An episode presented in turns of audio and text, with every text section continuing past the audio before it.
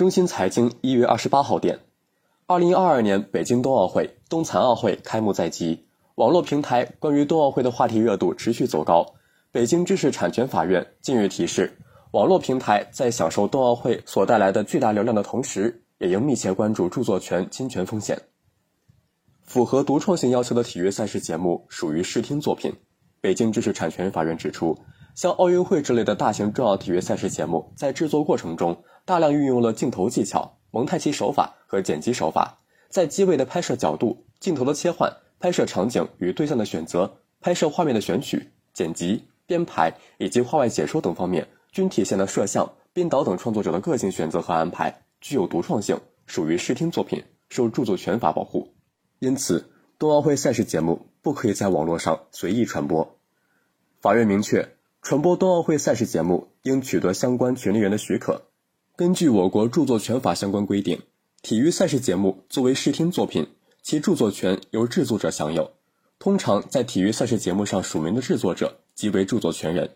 此外，鉴于大型体育赛事通常存在广播组织享有独占性的直播等传播作品的权利，传播冬奥会赛事节目。除应取得制作者的著作权许可外，还应当取得传播体育赛事节目的广播组织的连接权许可。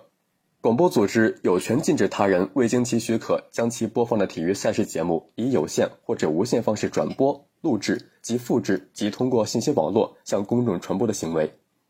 法官提醒：未经权利人许可对冬奥会赛事节目进行实时直播或延时回放的行为，均构成著作权侵权。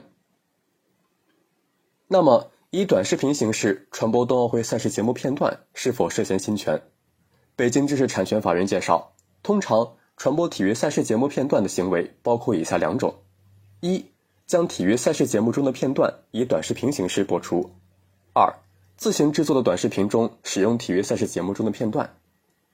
若上述行为未得到权利人的许可，则有可能构成著作权侵权。就后一种行为，特殊情况下可能构成合理使用。但需满足著作权法中合理使用的构成条件。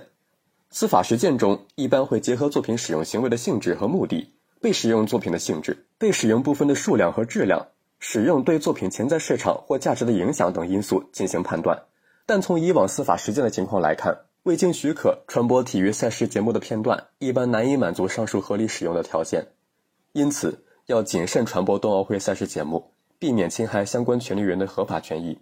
在冬奥会赛事进行期间，法官建议网络平台有必要做到以下几点，以尽可能的避免著作权侵权风险：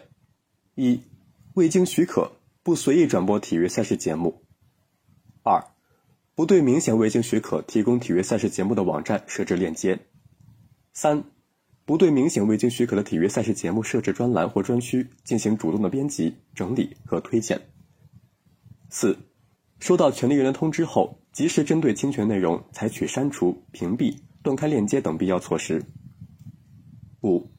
基于自身所提供服务的性质、方式、引发侵权可能性的大小以及其所具备的信息管理能力，积极采取其他合理措施，例如对反复、大量侵权的用户限制其使用部分功能等措施。感谢收听《羊城晚报·广东头条》，我是主播张世杰。